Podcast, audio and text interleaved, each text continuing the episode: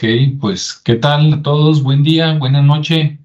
Estamos aquí nuevamente para otro tema que esperemos les guste. ¿Cómo está Ricardo? ¿Qué tal?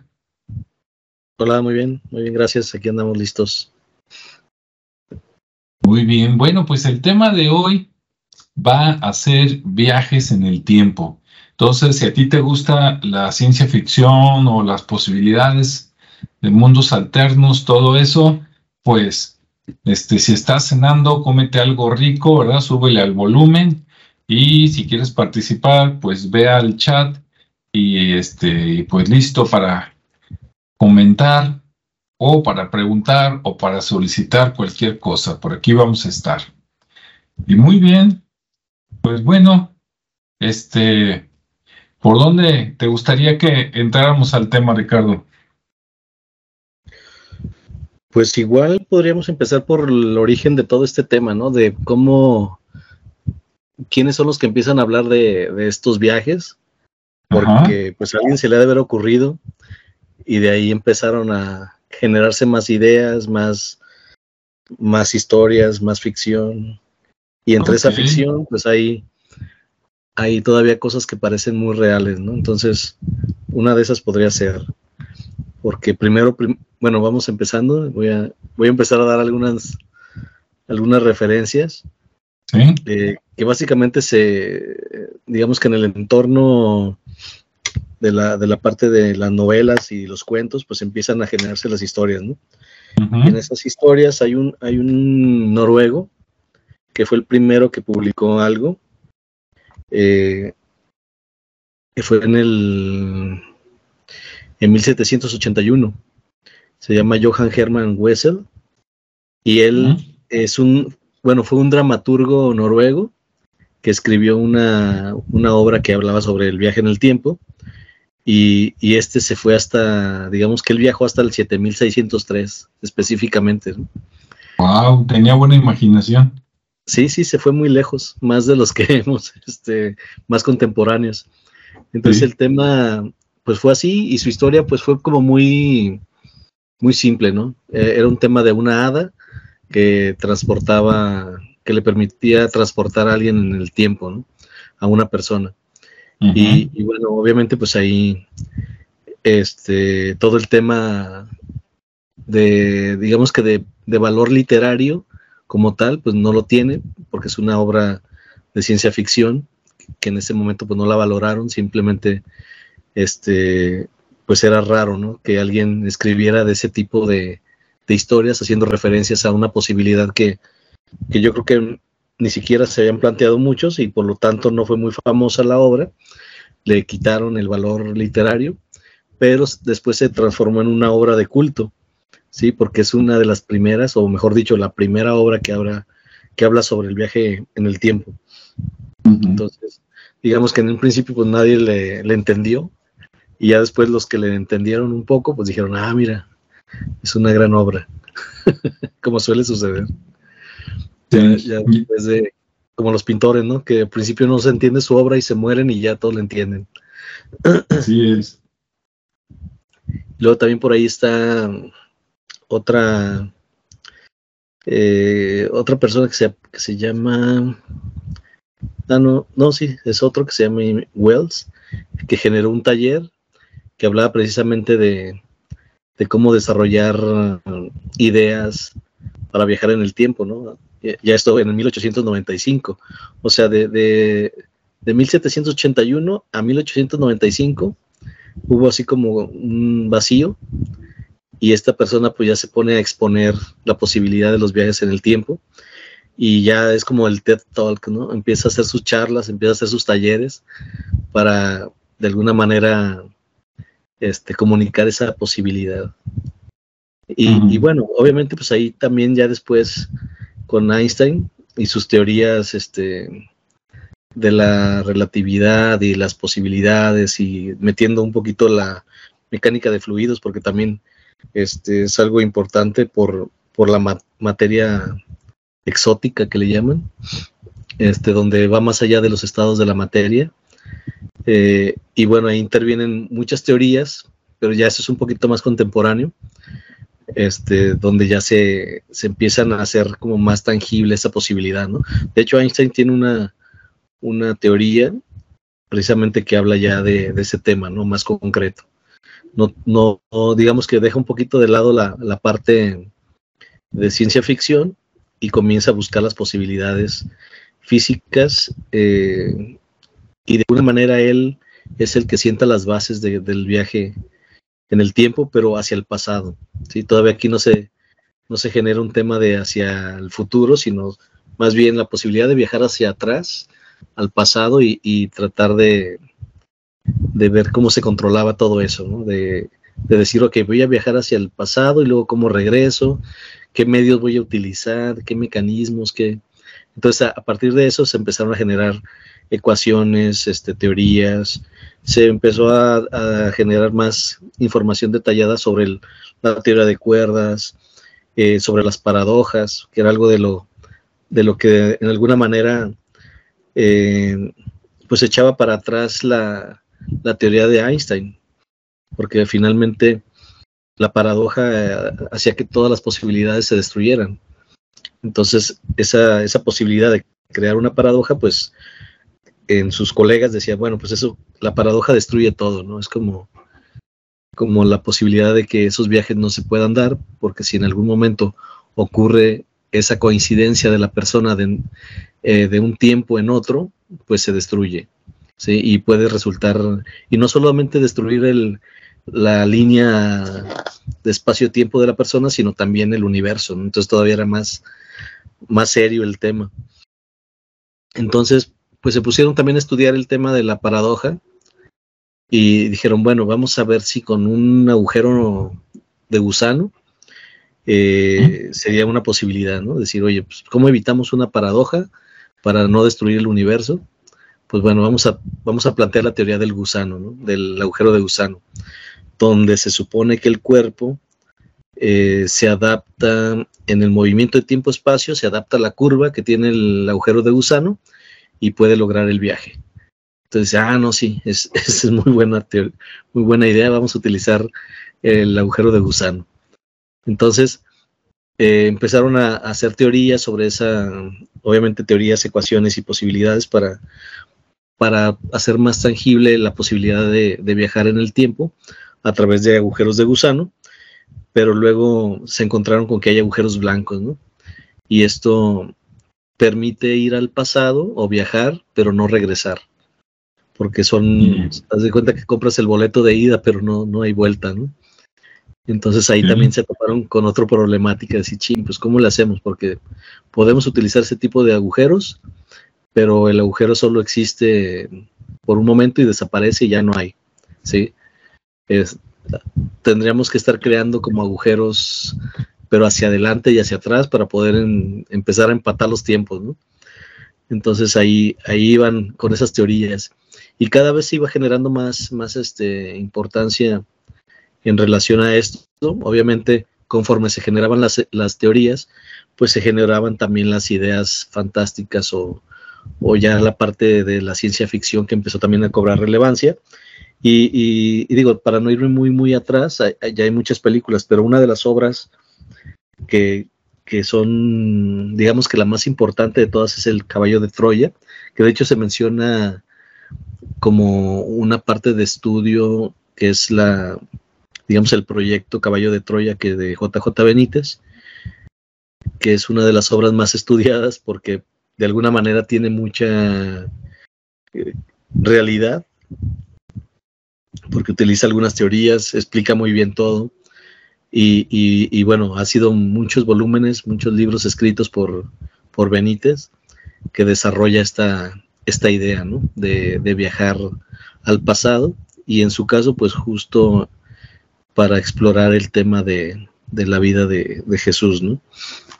Entonces ha sido una de las de las obras que más se han estudiado, que ha tenido mucho detalle y que de alguna manera se dicen mil cosas de ello, ¿no? Se dice que, incluso JJ Benítez es, es de otro planeta y que él es el que ha viajado realmente, que no todo es ficción, que él descubrió cómo hacerlo y mil cosas que se han creado alrededor, pero si buscamos entre lo que ha escrito, eh, pues también se, se notan las, no las fallas, sino más bien se nota que, que pues tiene, sigue teniendo el sustento de la literatura con un poco de realismo mágico, ¿no? Por así llamarlo. Porque, pues bueno, si viaja, nos describe cosas que ya sabemos, de personajes que ya conocemos, y nos da un poco de detalle, ¿sí? Entonces ahí como que nos, nos endulza o nos matiza los escenarios, las historias, y lo hace más verosímil. Entonces, ese es su lado donde la literatura vuelve y retoma ese tipo de, de, temas, que son los, los, viajes en el tiempo y que, de alguna manera se va, se va utilizando en una, con una historia que, todos conocemos, una historia muy universal y que le da algunos matices, como comentaba, y que, bueno, la enriquece bastante. Tan así que es una de las obras más importantes en la literatura para quienes gusta ese tipo de género. Y, bueno, ah, siguiendo con este tema, eh, hay otro científico que se llama, o se llamaba, no, recuerdo si todavía existe, Barak Soshani, Soshani, algo así. Shoshani, Barak Shoshani. Y, bueno, él lo que, lo que estudiaba eran las ecuaciones, ¿no? Basadas en las ecuaciones que generó Einstein, pues él empezó a estudiar estas ecuaciones. Eh, obviamente primero él estaba eliminando todo lo que en otros casos ya se habían utilizado, como era la materia exótica, eh, la mecánica de fluidos también, que era muy importante, obviamente el tema de la paradoja, y él se mete un poquito con los mundos paralelos, ¿no? Él empieza a buscar si, si podría ser posible que una máquina del tiempo existiera a través de las posibilidades o las múltiples posibilidades que, conlleva la, la teoría de cuerdas y, empieza a utilizar esa línea, ¿no? Entonces se empieza a estudiar y, pues igual, llega, llega al punto donde, donde se plantea incluso una teoría de, de qué pasa si una vez construida una máquina, la máquina de viaje en el tiempo, retrocede cinco minutos y destruye la máquina. ¿Qué sucedería si la máquina jamás sería, sería construida a partir de que la, la destruye cinco minutos antes o la o permanecería en el tiempo. Entonces hay varias teorías que empiezan a surgir ahí y se empiezan a hacer casos de estudio para, para plantearse más escenarios posibles sobre este tipo de, de, máquinas y, sobre lo que en, alguna, en algún otro momento surge, por ejemplo, una película llamada El efecto mariposa, que, que precisamente toca ese tema, ¿no? toca el tema de, de alguien que construye una máquina y, que, y que a la vez descubre o tiene la posibilidad de, de teletransportarse o de viajar en el tiempo este, por una cualidad o una condición ya propia de, la persona. Y cómo todo lo que modifica en el pasado, pues tiene efecto en el, en el presente. Entonces ahí es donde, donde empieza Barak a tener ese tipo de, de, de estudios y de, y digamos de, investigaciones para que si de alguna manera la, teoría de cuerdas permite no afectar el presente, pero de una misma línea, entonces cómo mantener los otros, las otras líneas eh, intactas. Entonces es también algo muy, muy interesante, la explora por ese lado, eh, tomando todas las, las teorías que otros científicos ya habían experimentado y, de alguna manera definido. Entonces, bueno, a partir de, de esas de esas bases ya científicas, pues empieza ya todo el tema de, la, de la ciencia ficción con las historias mágicas y posteriormente ya digamos que en, nuestro en nuestro tiempo o en el siglo pasado, pues ya empieza a haber más interés por cosas raras, ¿no? digo cosas raras por el tema de, que hay eh, imágenes que se han capturado actualmente o que se empiezan a analizar que son imágenes del pasado y que hay elementos que no corresponden con el tiempo. Por ejemplo, en una película de Chaplin, donde que es de las más conocidas y de las más este, que, están en la red y que más se han analizado y que, está el de la señora que va caminando que parece que trae un celular, eh, que después dicen que no, que está este, como acomodándose el chicharito del, para escuchar. Entonces, por ahí hay este, ese tipo de movimientos, ¿no? También están otras fotos de una parte en, Inglaterra donde en los años 60 eh, hay una persona que pareciera que es de los 80, ¿no? Por la forma en que viste. También en varias playas. Entonces de repente empiezan a ver como evidencias de, de personas que no, que no encajan en el tiempo o en las imágenes, en el tiempo que, corresponde, y empiezan a hablar de, esas, de esos viajeros, ¿no? de esos viajeros en el tiempo. Y así hay una infinidad de, de, esos, de esos temas. Este, igual, si quieres, te, le dejo aquí un momento para si quieres comentar algo. Porque luego ya vienen las, vienen referencias muy de, de lo que se ha hecho en, en, forma de máquinas, en películas, que cada vez en las películas se muestra más ese, esa evolución de las teorías eh, científicas, ya basadas en, mecanismos, en, artefactos.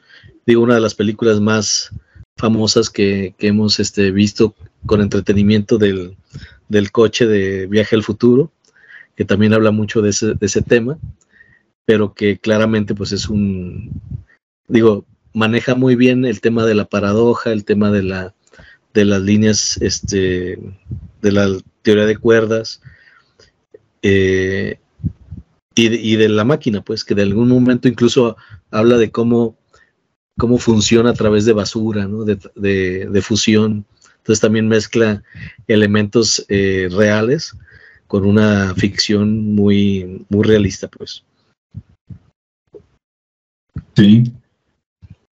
Pues precisamente, mira, voy a comentar rápido para regresarte a la bolita, porque yo estaba haciendo ah, anotaciones en la semana de mis experiencias y mis creencias y de repente se me ocurrió preguntarle acá a la inteligencia artificial a ver qué pensaba. Este, que por cierto se volvió loca en un momento. Pero bueno, este, le pregunté, oye, ¿cuáles son los, los libros más populares de, de viajes en el tiempo, no? Y me dio una lista de cinco, pero voy a leer nada más los primeros tres. Ya después me dice si alguna vez leíste alguno de estos. Si no, este, muchas películas están basadas en ellos. Primero está la, máquina del tiempo, ¿verdad? De H.G. Wells, que han salido muchas películas este, con este tema.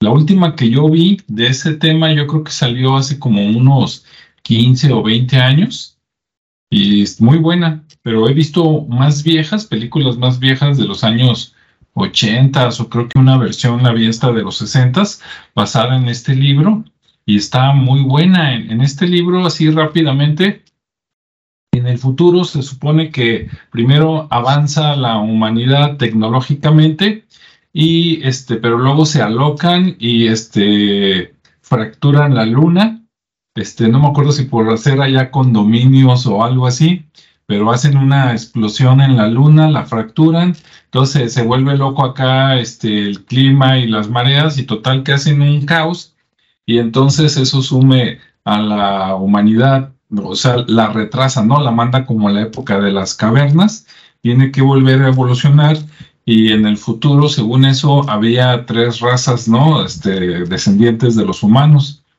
los que, unos que eran como que se fueron a la naturaleza y vivían, digamos, en la selva, pero no tenían tecnología y no había educación así como tipo ciudades, ¿no? Vivían en, aldeas, eran este, primitivos, casi no hablaban.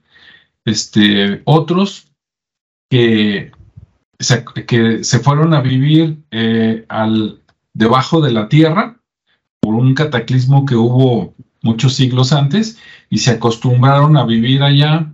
Este, se, sus cuerpos eran fuertes, pero se hicieron muy grotescos y se dedicaban a salir en las noches a capturar a la primera, a, los que vivían en la, digamos, en la, en la selva, en la naturaleza, y se los comían. Y por último había una tercera raza que había desarrollado poderes mentales y controlaban precisamente, digamos, a los caníbales, a los trogloditas, eran los súbditos de esta tercera raza, ¿no? Entonces, pues está, está interesante.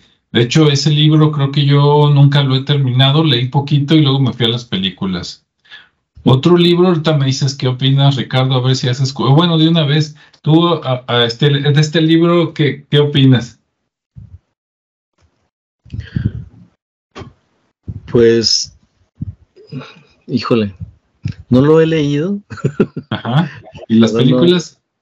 de las películas sí, obviamente, eh, digo, cada vez me sorprenden más porque tienen mucha, utilizan mucho la, parte científica, las bases científicas, y eso lo hace muy real, ¿no?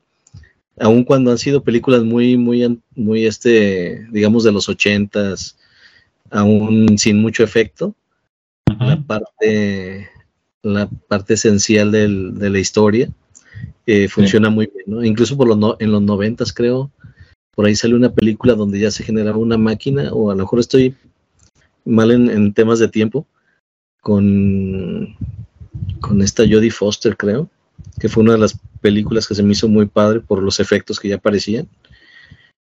O fue en los 2000, algo así. De hecho, 2090 es como, fue como una etapa muy rápida pero, pero que ya trataba un tema muy específico de un viaje, de un movimiento en el tiempo, y que además planteaba todavía una, una teoría que después se desarrollaría, que es donde, donde se habla de, la no existencia del tiempo. Entonces todavía se vuelve más complejo, ¿no?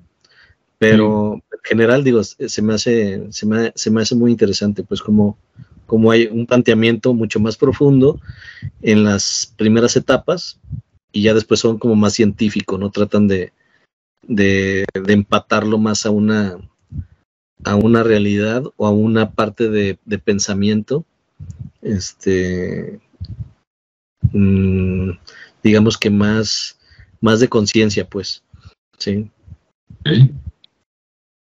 Sí, y, fíjate que otro, otro libro ahí que recomendaba la inteligencia artificial se llama El fin de eternidad. Ahora, ojo, no es el fin de la eternidad, no, el fin de eternidad. Ah, y, y es de Isaac Asimov. Yo este libro no lo he leído, leí un resumen este, obviamente sí me dio curiosidad porque es un autor que me gusta mucho, yo de él he leído, pero otros, ¿no? Que tienen que ver con viajes espaciales, de la colección de la fundación, todo eso, pero este no. Y este decía en el resumen, cuando lo leí, dije, no inventes, yo he visto como tres películas que se basan en esto.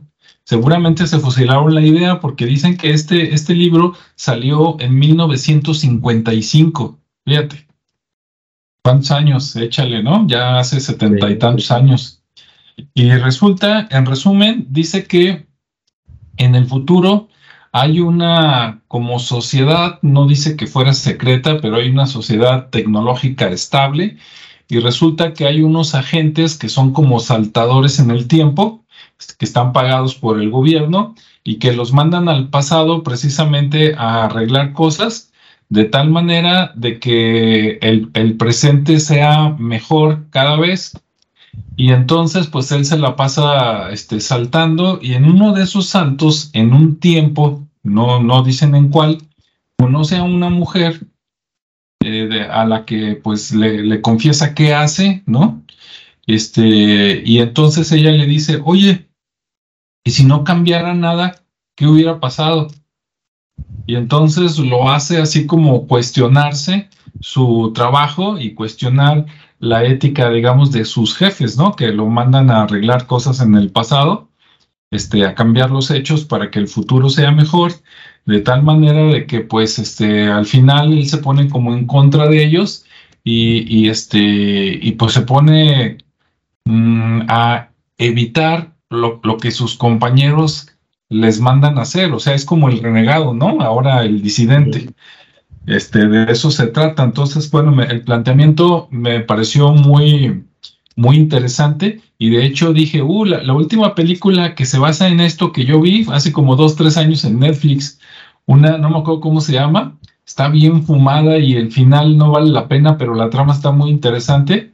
es una mujer a la que precisamente entrenan para saltar en el tiempo y en uno de esos bucles ella se enamora de ella misma en el pasado y casi casi se casa con ella misma. Está bien loca, ¿no?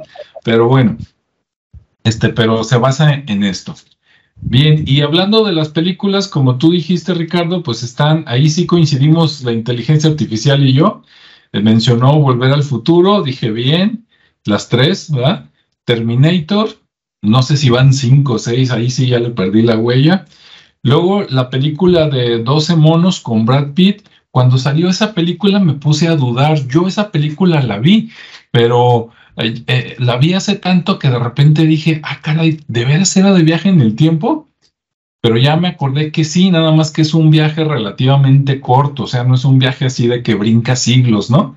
Sino creo que se regresa 20 años o algo así a, a, buscar a, a, este, pues a un grupo de gente, ¿no? Que a la hora de la hora ese grupo de gente era pacifista y la bronca estaba en otro lado, pero si la gente no la ha visto, pues se la recomiendo. Luego recomienda una película que yo nunca vi y ya me dio curiosidad porque dice que sale Bruce Willis, que se llama en inglés Looper. Ya ves que Loop es un ciclo. Sí. Este, Looper. Y luego otra que yo nunca he visto, pero que la he escuchado muchísimo, que se llama El Día de la Marmota. Entonces, pues esas son las películas que, recomiendan, ¿no? No sé si hasta ahí quieras comentar algo, Ricardo. Sí, sí, de hecho, fíjate que ese, eh, el Día de la Marmota, en general no lo, no lo toman como un viaje en el tiempo, sino como ese día que se repite y se repite y se repite. Ah, ya. Porque, siempre ocurre, eh, ocurre el día se duerme y despierta a la misma hora y es el mismo día, ¿no? Entonces, hasta que no se rompe. Y hay muchas películas que, que utilizaron ese, digamos que... Ese modelo. Sí, exactamente. Y, así hay, ¿no? El día, de, el día de tu muerte, pues que es el mismo, ¿no? Se muere y se muere, y otras parecidas. Pero no, nunca lo, lo, han relacionado con el tema del, del viaje en el tiempo, porque finalmente este, pues es un momento que se está repitiendo, no necesariamente es que esté viajando, pero sí se mantiene estático, ¿no? Obviamente puede adquirir habilidades en ese día, como tocar el piano. Y está, te la recomiendo, está, está bueno. Sí, entonces creo que sí la vi, ¿eh? pero no la ubicaba con ese nombre, porque como dices tú, hay, varias con esa temática. Y, y, en esos ciclos, vamos a decirle, en esas versiones de ese día, eh, llega un momento donde empieza a agarrar conciencia de que, ah, esto ya lo había intentado y, esto también, ¿no? Hasta que, hasta que dice, esto, no funcionó, esto no, esto no, entonces probó algo diferente y ahí es donde por fin avanza el tiempo, ¿no? Sí, exactamente. Y es como al final decir, bueno, las cosas que que suceden, sucederán, ¿no? Sí o sí. Este, sin importar todo el esfuerzo que le dediques, ya el, destino está definido, ¿no? De alguna manera. Tiene su, mensaje. Pero, pero bueno, es, es, lo que decía, que de alguna manera esas historias se han, se han utilizado para, para entrar en, el, en la parte subconsciente o en la parte del, de la ay, se me fue la palabra ahorita, pero es así como de... Como la psique humana. Sí, sí, obviamente, pero como para crear una especie de conciencia, ¿no? Ajá. de decir, ah, mira, al final es esto, ¿no? Por ejemplo, la, lo que mencionabas de Isaac Asimov, a mí me, me, gusta también mucho ese, ese autor, sobre todo porque sigue vigente. De hecho, si tú lees sus, o, sus teorías o sus eh, eh, lo que él, lo que él, sus consignas, ¿no? Al final de cuentas, siguen muy vigentes, siguen muy aplicables y las siguen utilizando, porque al final él es el que, el que menciona unos puntos para protegernos de la, de la inteligencia artificial o de los robots, mejor dicho, y, todavía esas leyes existen eh, vigentes. Sí, porque pues obviamente todavía no llegamos a ese momento en que, en que él plantea ya una invasión de los robots y por ejemplo, la de Yo Robot plantea sus, sus, este, sus puntos donde, donde el robot debe de respetar al humano, no hacerle daño. O sea, todas sus reglas eh, son aplicables ahí, ¿no? Entonces, él, yo creo que sí fue un cuate muy, muy avanzado, muy futurista, muy... Se planteó un futuro muy, muy detallado. Entonces, como filósofo más que escritor, yo sí lo veo como alguien bastante pensante y que, y que dio muchas teorías que actualmente alimentan a lo que hoy eh, pues todavía nos sostienen, ¿no? Como en la parte ética de la, de la inteligencia artificial que todavía no existe porque pues hay una gran variedad de, usos, entonces ahí medio se plantean los, los términos éticos, pero, pero bueno, nada, nada a nivel estándar o universal, mientras él sí planteaba eh, temas muy universales, ¿no? Entonces creo que sí es un autor bastante futurista y, que a lo mejor él sí viajó y fue, fue hacia adelante y vio todo un caos y regresó y dijo, a ver, déjame escribirles aquí como una especie de, de déjà vu o como una especie de, de medium, ¿no? sí, muy recomendable, ¿no? Para los que quieran buscar temas que valen la pena de ciencia ficción, cualquier libro de Asimov vale la pena. Sí, sí, la verdad es que sí. Y, bueno, fíjate que este, en cuanto a los métodos de cómo le vas a hacer para viajar en el tiempo, yo por aquí hice una lista, esa sí es propia, a ver qué opinas y si quieres agregar alguno. Primero está eh, este, a través de una máquina, ¿no? Así como las películas de la máquina del tiempo, que creas una máquina que a través de giroscopios y quién sabe qué cosas y energía eléctrica, de repente, ¡pum!, ¿no? Viaja en el tiempo. Eh, a través de un gusano, como dices, un agujero de gusano, lo que tú quieras, pero es una máquina, ¿no? Es un dispositivo, es un, eh, o, es un, un, auto, es, un, es una máquina, a final de cuentas. Otro método son este, así como que tener acceso tipo como a los registros chicos, ¿no? Acásicos, pero ahí tu mente es la que se conecta y por allá puede buscar, digamos, información del pasado o del futuro. Es otra manera mental, donde ahí tu, cuerpo no es el que viaja, pero tu mente sí.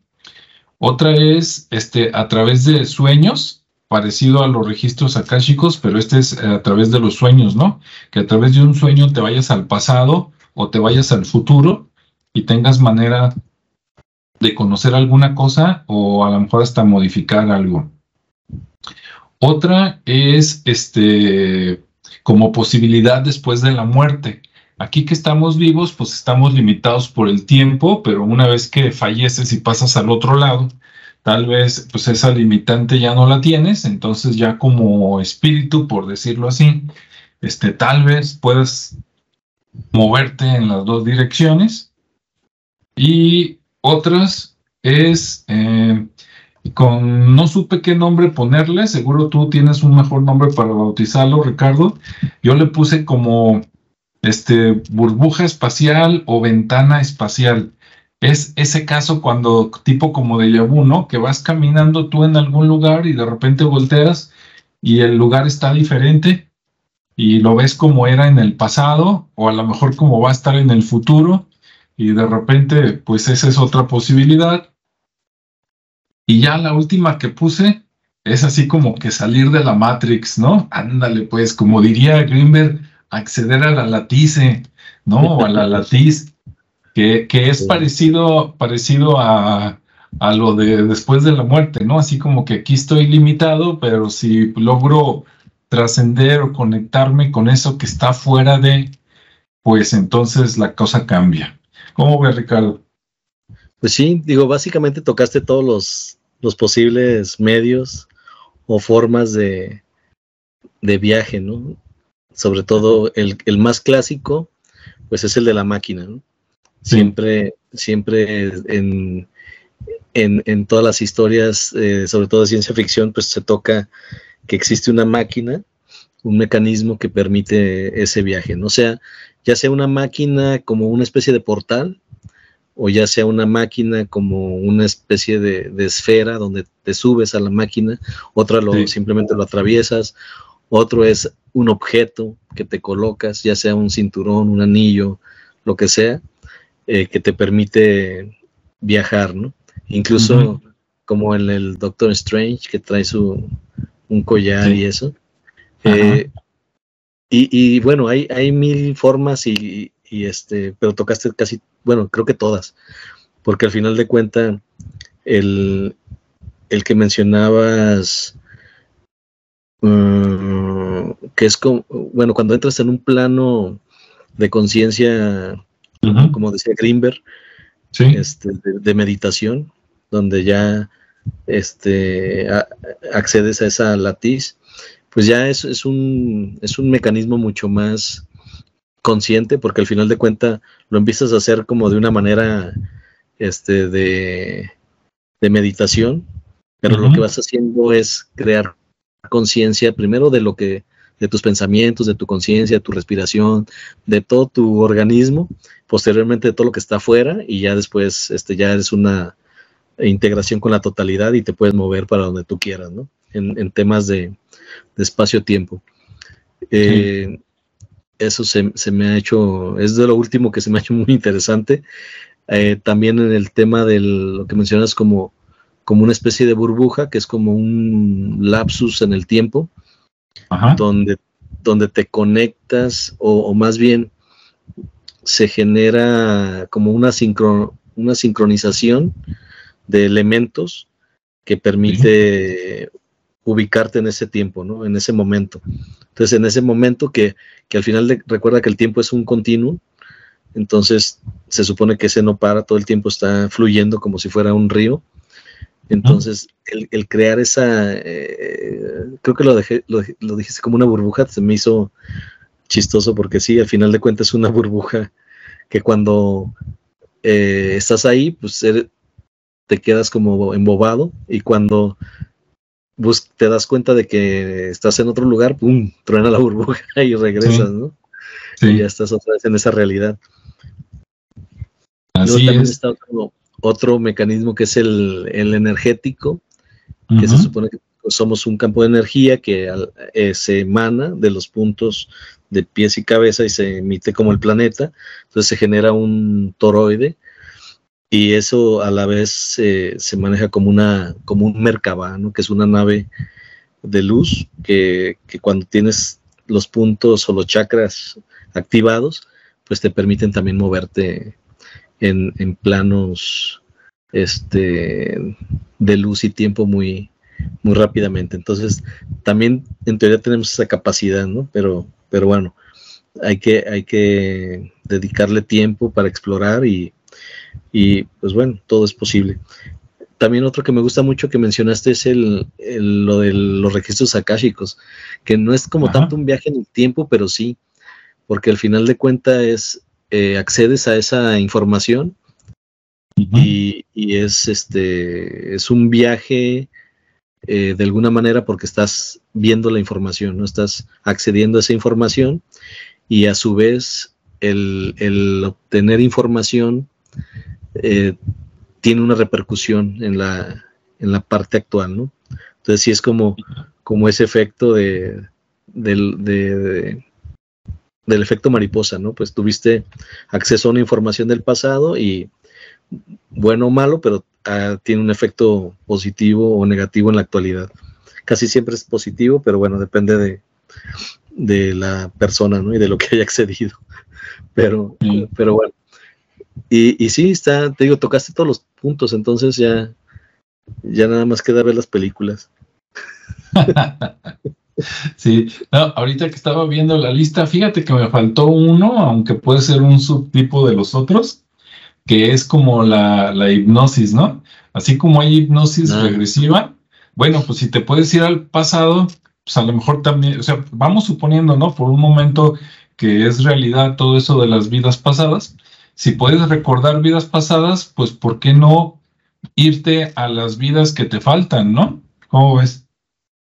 Sí, o sea, tú dices ir al futuro. Sí. Porque generalmente sí es cierto, o sea, a través del psicoanálisis o de ya ese tipo de estados más profundos, es como el registro acásico, ¿no? Accedes a información que ya existió, que ya se vivió y que está ahí oculta en, esa inconsciencia, ¿no? En, ese, en esa parte donde es eterno, ¿no? Que, que mantienes toda la información. Eh, pero sí, hacia el futuro, hacia adelante, pues es otra, otra historia, ¿no? Porque ahí se supone que, bueno, se supone que todo está escrito, pero a la vez nada está escrito por las posibilidades que existen, ¿no? Entonces, es, es, un, es un reto, este, pues poder ver hacia adelante, ¿no? Por ejemplo, todas las personas como este Sai Baba que veían el futuro o la ¿cómo era Blavatsky? que también digo, pero ya nos metemos en otro tema, pero pues ellos veían hacia adelante, entonces sí, sí, está veían futuros probables, ¿no? Incluso porque no era porque siempre se habla de esos futuros probables y que al final la humanidad siempre tiene la, la solución, ¿no? si, si, se logra portar bien y, y, resuelve las cosas y, no destruye el planeta. O sea, siempre, siempre está esa, ese factor de, de tú puedes cambiar. Sí, es como, como en esta situación, ¿no? Imagínate que Ricardo del presente se puede comunicar con Ricardo del futuro, ¿no? Para que le eche la mano en algo, ¿cómo ves? Sí, pues de hecho también existe una teoría. De hecho, un francés eh, generó una teoría del, yo cuántico. Entonces, sí existe también esa posibilidad, ¿no? Donde, y existe una metodología para, para lograr contactar a ese yo cuántico, o a ese yo del futuro, o a ese otro yo. Digo, tiene como cuatro nombres. El que me gusta más es el, yo cuántico, eh, donde precisamente puedes, puedes acceder a ese yo del futuro y, y estar haciendo hay una comunicación para que te ayude a resolver temas. Sí. Sí, está bueno. Sí. Este, sí, ahorita estaba, estaba recordando, fíjate, de alguna manera, si nos salimos un poquito de la ciencia ficción, no sé cuándo se empezó a, usar ese término, ¿no? De ciencia ficción, pero quiero pensar que es algo relativamente reciente, me refiero a los últimos 200 años. Pero si nos vamos más atrás, este, es que, mira, hemos vivido tanto tiempo en esta tierra, digo, como, como especie, y, y apenas de cuánto tiempo para acá hay registros, ¿no? Todo lo demás, de seguro, es más lo perdido, que era tradición oral, que lo que llevamos escrito, ¿no? A eso me refiero. Hay un cuento que no sé cómo se llama, ni sé quién es el autor, pero el cuento es este, a lo mejor tú te lo sabes. Ya ves que hay un cuento donde en, en X tiempo, vamos a inventar, este, 1600 y tantos, 1700, en el año 1700, un granjero está arando su tierra ahí de su propiedad, de repente se siente cansado, camina encuentra una cueva por ahí cerca de su propiedad, se mete a la cueva y resulta que le da sueño y decide pues hacer su siesta, ¿no?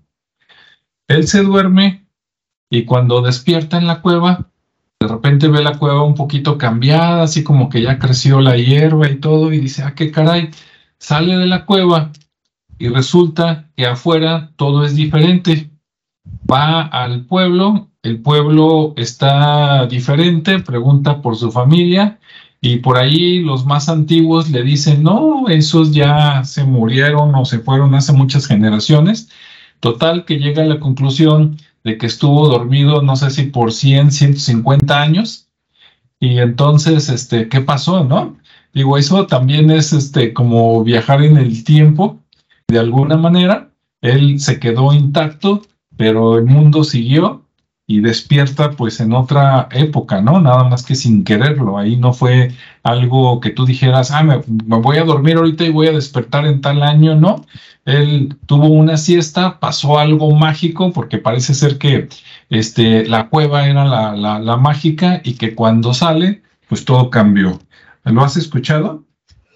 Sí, sí, sí, de hecho estoy tratando de recordar cómo se llama esa, esa historia, pero sí, ya la, ya la había escuchado que de hecho casi siempre que la, escucho me, me, genera vínculo con, con, la película de Macario, que no tiene nada que ver, pero que al final sí, porque él se, de alguna manera se, eh, digamos que vive una, una experiencia donde él se vuelve curandero y todo y, le va muy bien, pero al final es un sueño, o sea, es un sueño porque su familia llega y lo encuentra y lo encuentra muerto, ¿no? Con la mitad del, del pollo. Entonces, para los que no han visto esa película, está muy las películas mexicanas galardonadas o, o, este puestas ahí para, para el Oscar incluso. Pero pero sí, sí, sí está, está bastante interesante eso. Y como eso hay, muchas, ¿no? Incluso el mismo Netflix, ahora ya que, está muy en boga, pues ha creado bastantes series que, incluso han utilizado la, clásica este, cueva para, para utilizarla como, como un medio en el viaje, ¿no? De, un tiempo a otro. Este, y, te digo, hay muchas, muchas historias, ¿no? Por ejemplo, esa de Dark o la de Stranger, Stranger Things. Son dos, este, series que, tratan un tema muy parecido, cada una en su, en su formato, pero están bastante muy bien, la narrativa está muy bien, el efecto está muy bien. Entonces está, bastante recomendable ¿no? para aquellos que les gusta meterse y, y complicarse la mente un poco tratando de encontrar respuestas a, cosas ya más, más complejas. Este, Ahí están esas dos, dos, series bastante interesantes. Sí, ahora fíjate, te, voy a contar una, una, historia que esto no estaba en el guion, pero ya que andamos aquí me acordé. Eh, ya ves que acá en México hay un dicho que dice que los niños y los borrachos dicen la verdad. Sí. ¿Será cierto? Eh, bueno, de los niños, pues sí, ¿verdad? Este, de los borrachos, pues, quién sabe, tal vez. Fíjate, hace, ¿qué será? Menos de un año, cuando mucho un año, fui a una fiesta y con unos este, parientes políticos, o sea, no estamos emparentados por, por sangre, pero sí, este, pues, parientes de, parientes, ¿no? Este, una, una chica, digo chica porque es más joven que yo, este, es como la siguiente generación, ¿no? Digamos que casi podría ser mi hija, no tanto, pero casi, este, a tener como unos 30 y algo, 30, y resulta que, que se casó. Ah, bueno. Y ella vivía pues acá con su familia en Guadalajara y su, a su novio lo conoció creo que en un, no sé, en un evento académico, ¿no? Fue a estudiar una maestría, no sé dónde, lo conoció y pues se cayeron bien, se casaron, ok. Y creo que viven, no sé si en Puebla o en Morelos.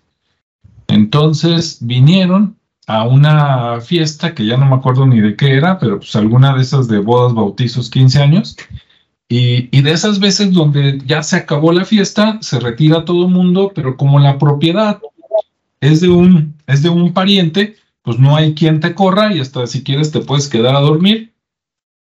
Y entonces, este, el esposo de, de esta chica ya tenía unas copas encima, pero todavía, o sea, se veía que, que sería bueno caminar cerca para por si se da un resbalón, pero parece ser que todavía sabía lo que decía, ¿no? Entonces ya ves que hay gente que cuando toma hay de todo, ¿no? Unos se ponen callados ahí en el rincón, otros se ponen agresivos y otros se ponen sociables. Pues este se puso sociable y contó una historia muy parecida a eso de la cueva. Te la voy a contar rápidamente a ver qué opinas y a ver qué dice la gente. Dice que allá por su pueblo, porque él lo platica como algo cierto, que una persona que ya es mayor, le contó que una vez él y un amigo este, se subieron al cerro, no sé, a trabajar, a pastorear, a no sé, a hacer algo.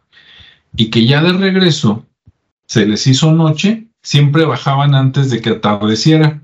Pero esa vez, pues por las faenas, digamos que del campo, decidieron quedarse un poquito más para este, adelantarle al trabajo y que cuando iban descendiendo por el, por el cerro, como no llevaban lámparas, pues andaban pisando por cuidado y entonces como era noche se desviaron del camino habitual para bajar, probablemente algunos metros, pero que esos metros a lo largo de 100, 200, 300 metros en la bajada, pues los hizo desviarse todavía más. De tal manera que vieron una luz y dijeron, ah, mira, pues allá está una casa. Ah, pues vamos a preguntarle ahí al señor a ver si vamos bien, porque no veo las luces del pueblo abajo. Y entonces llegaron y resulta que era una tienda. Entonces se metieron a la tienda a comprar algo aprovechando un refresco, lo que quieras. Y este, y, y le dijeron al señor, oiga, ¿dónde está el pueblo? Y el señor pues les dijo, ah, mire, camine por aquí, para abajo y por ahí llega. Perfecto. Uno de los dos sale de la tienda porque tenía prisa, ¿no? Para llegar con su familia, su novia, algo, y le dice a su amigo, ándale, vente, apúrate. Y su amigo le dice, ahorita te alcanzo. Entonces se desespera el que salió primero y dice, bueno, ahí te quedas. Y entonces siguió caminando pensando que seguramente el otro lo iba a alcanzar corriendo para que no lo dejara ahí a medio cerro, por decirlo de alguna manera. Entonces camina como unos 50 pasos y al no escuchar ruidos de las pisadas de su amigo que venía corriendo o el grito de, oye, espérame, voltea y cuando voltea no está la tienda. Caray, se regresa y no encuentra la tienda ni a su amigo. Entonces dice, a lo mejor me perdí, pero bueno, yo ya tengo que ir para abajo. En, en eso voltea hacia abajo y ve las luces del pueblo sigue caminando, baja, efectivamente es el pueblo, este, rápido encuentra la ruta, digamos, para llegar a su casa, llega y pues llega y, comenta lo que pasó, ¿no? Oye, ¿por qué te tardaste? Ah, mira, Pama, fíjate que esto, esto, ok, y le dicen, oye, ¿dónde está el otro? Por decir algo, oye, ¿dónde está Pepe? No, pues venía conmigo, pero se entretuvo en una tienda ya nos separamos un poquito, ya no encontré la tienda y bueno, pues yo espero que llegue a su casa. Bien. Al día siguiente, los parientes de Pepe van y buscan a este muchacho. Oye, ¿qué pasó con Pepe? ¿Cómo que qué pasó? Sí, es que anoche no llegó a dormir. Ah, caray, entonces el otro se preocupa. Dice, a lo mejor se cayó, se rompió una pierna, ¿no? Este, se encontró unos lobos, ve tú a saber. Total, que van hacia el pueblo, a la policía, y organizan una búsqueda. Entonces, pues ahí van, ¿no? Todos con, con, con perros, con lámparas, lo empiezan a buscar en el día, en la mañana, se hace de tarde, nada, hasta el anochecer. Y entonces empiezan a bajar y él dice, miren, vámonos por acá, porque por aquí más o menos es donde estaba la tienda. Llegan eh, bueno, más bien no llegan, sino que continúan bajando, nunca ven la tienda. Y él le pregunta a los demás del pueblo, es que aquí había una tienda. Y resulta que nadie, ni los más jóvenes ni los más viejos, recuerdan que hubiera una tienda en ese lugar. Para no hacerte el cuento largo, pasan los días, pasan las semanas y pasan los meses y nunca volvió Pepe. Entonces, pues lo dan por muerto, por perdido, ¿no? Este, le rezan, casi, casi, este, ahí le, le, plantan una cruz, ya ves que acá en México son muy hechos de que donde alguien se murió, este, ponen una cruz aunque no esté el cuerpo, y luego pues cada que pueden o cada año le llevan sus flores, ¿no? Entonces, ahí se hubiera acabado el relato, pero resulta que la fecha en la que él pierde a su amigo estaba por ahí anotada voy a inventar, vamos a suponer que fuera el 13 de septiembre. Ok. Después de un año, este amigo pues sigue yendo a las labores del campo y todo, y exactamente después de un año sube a las labores, se le hace otra vez un poquito tarde, viene bajando, viene platicando con su tío y su papá, y de repente cuando van bajando, ven una luz en la oscuridad y él dice, miren, ahí está la tienda. Van a la tienda, se asoman a la tienda y de ahí sale Pepe. Ah, caray. Así como si no hubiera envejecido ni eh, el año, ¿no? Que bueno, un año no es mucho, pero sale y su amigo Pepe, ¿no? Y le da el abrazo. Pues, ¿dónde andabas? Pues aquí en la tienda. Este, no, no, no, no estabas en la tienda, así como no. tú que te sales así nomás sin avisar y pues ahí vengo, pues. Y, y él le dice, no, es que, mira, vámonos al pueblo. Voltean, ya no está la tienda, ¿no? Típico se bajan medio asustados pensando en que pues es un, un, lugar fantasma, una aparición o algo, llegan al pueblo y pues la gente hasta hizo fiesta, ¿no? Porque volvió Pepe. Y entonces el otro dice, pero pues de qué se trata? Y le dicen, es que es que pasó un año. Dice, no, no, ¿cuál año? Veníamos bajando tú y yo y no. Y todo el mundo efectivamente le dicen, mira, pues aquí ya te dábamos por muerto, te mandamos a decir tres misas y todo. Y este, pues volvió Pepe, ¿no?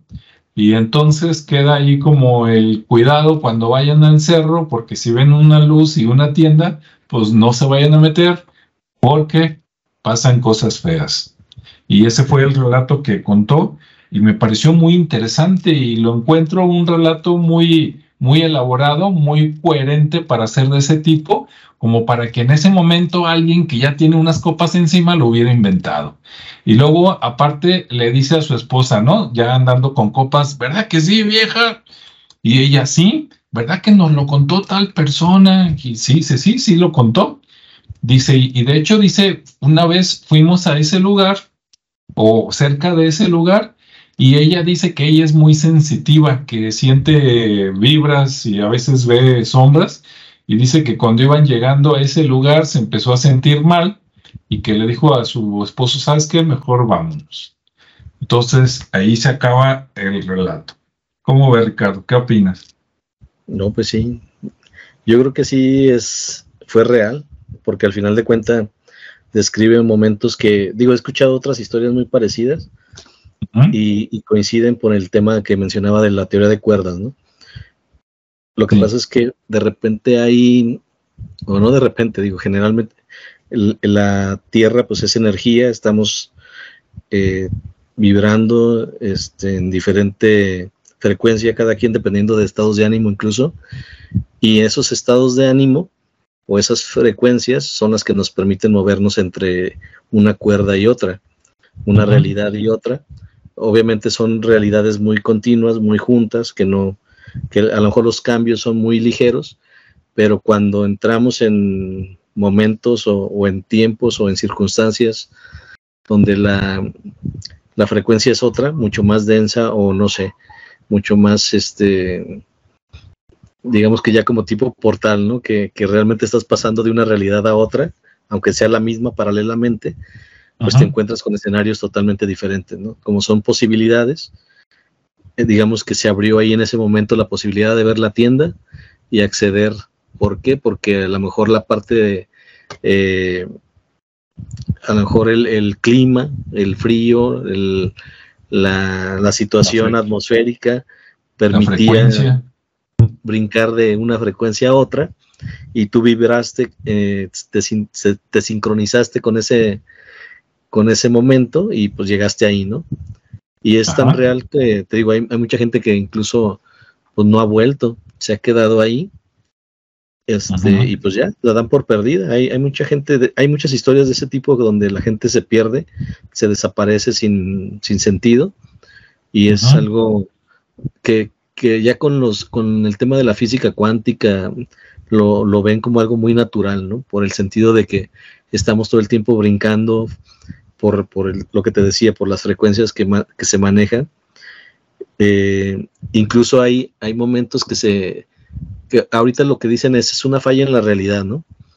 Eh, en el tema de la Matrix, donde dices, no, ¿por qué? Porque de repente puedes ver a una persona con cierto, con cierto, no sé, que está vestido con una camisa blanca y luego inmediatamente ya trae una roja, ¿no?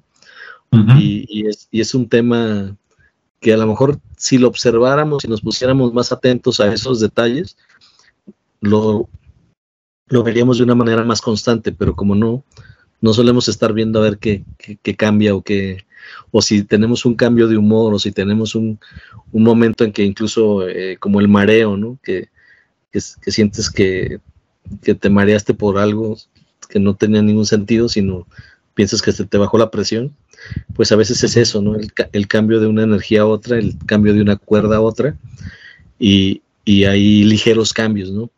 Que una persona que andaba antes molesta, ahorita la ves como si nada, este, que, que tu cepillo de dientes era amarillo y ahorita está azul. eso, eso, suele pasar. Y, detalles así muy simples, ¿no? Y ya los más complejos, ya es cuando ya hablamos de, de momentos este, más, más trascendentales, más, más grandes, donde sí se cambia una realidad por otra y, y, ya no existen ciertas cosas. De hecho, lo hablábamos con el efecto Mandela en, su, en algún momento, donde precisamente eso, eso es lo que sucede, ¿no? Un efecto Mandela donde tú sabías que la las cosas eran así y ahora resulta que no, ¿no? Donde había una tiendita y ya no está, donde antes ahí vendían algo y ya no venden eso. Y así, digo, son, son también como ese tipo de, de viajes en el, en el mismo momento, ¿no? Y ahí es donde se aplica la teoría donde el tiempo está empalmado, de que estamos viviendo en un, en un tiempo donde presente, pasado y futuro, pues están en el mismo espacio, ¿no? Está todo empalmado y, y, y ¿qué lo que, lo que lo define? Nuestra conciencia. Es decir, ponemos nuestra conciencia, ahí es donde, donde, se, donde comienza a existir, ¿no? Es como el efecto o la, o la prueba de la doble rejilla, donde la materia eh, pues es onda y es frecuencia, es, es materia y es frecuencia al mismo tiempo, y, que, y, que de manera aleatoria se está disparando y tiene un comportamiento y cuando es observable tiene otro. Entonces, las cosas que una vez son observadas existen y cuando dejamos de observarlas no existen, ¿sí? Que eso conlleva al, al tema de nuestra realidad. O sea, incluso se da más cotidianamente en el tema de los de las situaciones que consideramos críticas o problemáticas, que si nos clavamos o nos enfocamos mucho en eso, pues tiende a tener una relevancia, una materialización mucho más profunda que cuando no la observamos, cuando decimos, bueno, ya este, lo, ahí lo dejamos, ¿no? Que se resuelva de alguna manera. Y el hecho de, de no estar enfocados en ello, de, de verdad sucede que pues empieza a, liberar esa tensión y cambia, ¿no? Cambia de alguna manera. Digo, tiene otro tipo de explicación, pero pensando en este ejemplo que tú mencionas de esta historia que se me hace muy interesante, eh, nosotros empezamos a co-crear, ¿no? A co-crear esa realidad y, sin darnos cuenta estamos todo el tiempo viajando de uno a otro e incluso podríamos estar seleccionando en dónde nos gustaría estar, ¿no? Pero bueno, ahí es como esos pequeños viajes en el tiempo o viajes paralelos. Así es. Pues bien, pues bueno, este, digo, de mi parte era lo que traía, no sé si tú tengas algo adicional.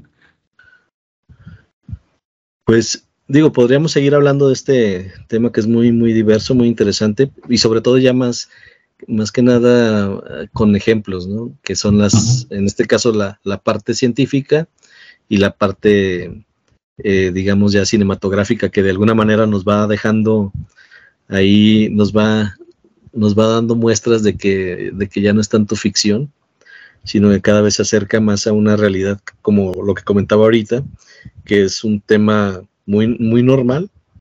¿Ah? Simplemente no lo, no lo hacemos consciente.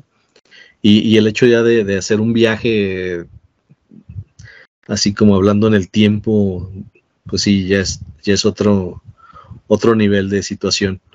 Eh, yo creo que más bien es, eh, y de hecho creo que te mencionaba la vez pasada que, se me hacía muy curioso porque en China precisamente prohibieron todo el tema de las películas de ficción que hablaran sobre el tiempo, pero a la vez están fabricando un, un, portal, este, incluso es como un aro por ahí también hay una película que, se muestra esa tecnología, pero esa tecnología la muestran como para eh, teletransportarse.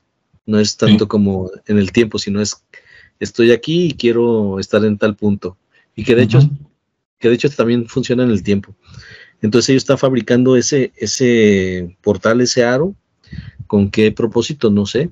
Simplemente eh, se dio una instrucción así nacional de que no, de que no se dieran, no se transmitieran películas ni se hablara del tema, pero ellos este, están fabricando algo así, ¿no?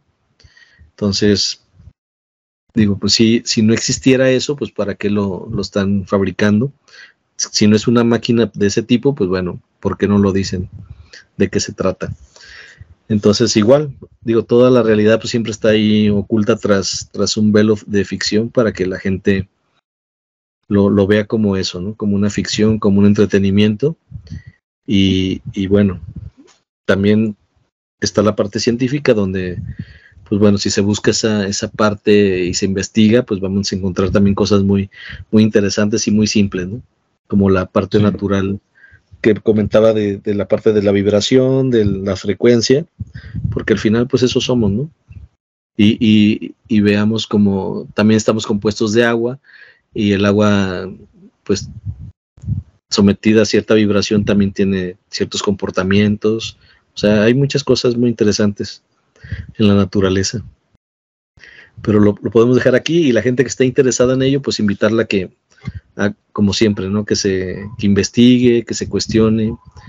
Y, que deje comentarios. Y que deje comentarios, sí. Acuérdense que también esto es un de diálogo, de no estamos hablando de verdades absolutas, no somos profesionales, no somos científicos, no somos físicos cuánticos. Son opiniones, así que si por ahí dijimos una barbaridad, pues es un comentario, no pasa nada. Sí, fíjate que ahorita que mencionaste lo de China, ahí puede ser un peligro para los dos lados, porque a, lo mejor lo piensa uno de que, ah, tienen una tecnología eh, nueva que permite viajar en el tiempo o desplazarse en el espacio o algo así, lo que se te ocurra, que pues la posibilidad existe, pero también puede ser que hayan prohibido las películas o las obras que tienen que ver con viajes en el tiempo porque casi siempre que un director hace una película de viaje en el tiempo, casi siempre va al pasado. Este es más común que vayan al pasado a que vayan al futuro o, que brinquen a los dos lados. Entonces, si tú viajas al pasado de China, vas a tener que hablar de, cómo era China antes, no, cuando eran más libres, de cómo se creó el Partido Comunista, de Mao y a lo mejor del que está ahorita y pues eso no le conviene, ¿no? También al gobierno y a lo mejor por ahí va la restricción también. Sí, sí puede ser. Y luego aparte ahorita que mencionas de, ir hacia el futuro, pues también vemos que casi siempre el futuro es catastrófico, ¿no? Casi siempre viene alguien a alertarnos de, lo que va, de lo que ya pasó, como en el caso de Terminator y otras, otras este, historias. Y, bueno, dices, bueno, pues si acaba todo mal, ¿Para qué vamos para allá? Eso sí. Muy bien. Bueno, de todas maneras, pues mira, vamos a aprovechar para agradecerle a las personas que nos estuvieron aquí acompañando. Si tienen un, si quieren hacer un último comentario, este es el momento. Estoy viendo por acá en el celular, tenemos algunos amigos conectados, pero este hoy no, no escribieron nada, o por lo menos yo no, no lo veo, veo en blanco el, el chat. Y este, pero de todas maneras, gracias por los que se comunican. Saludos a todos los países donde nos ven, ahí de Estados Unidos para abajo. Este, en Canadá no, no me han dejado recaditos, pero de Estados Unidos hacia abajo sí, ahí sí tenemos amigos en México, Argentina, de repente este, Uruguay, Centroamérica. Entonces, pues un saludo a todos los hermanos latinoamericanos, también a los españoles, que de vez en cuando también por ahí nos ven y nos escuchan. Y bueno, pues muchas gracias por acompañarnos por aquí, ¿verdad? ¿Algún último consejo? Pues digo, a quien le haya interesado, como decía, pues investigar, eh, leer a Asimov. Asimov es una muy buena referencia para introducción a, este tema. Y este, y, y bueno, esto es algo natural, el viaje, el viaje en el tiempo. Eso sí, si todos estamos viajando. Incluso ahorita estamos viajando. Sí, estamos viajando y, y, este y ustedes son nuestros compañeros en este viaje, ¿no? Algunos son compañeros de al lado, otros están enfrente o en otro vagón, pero vamos en el mismo viaje, a lo mejor nada más en diferente asiento. Pues bueno, muchas gracias a todos. Cuídense, tengan un feliz día, tarde o noche, buen fin de semana y pues nos vemos y escuchamos en el siguiente espacio. Hasta luego.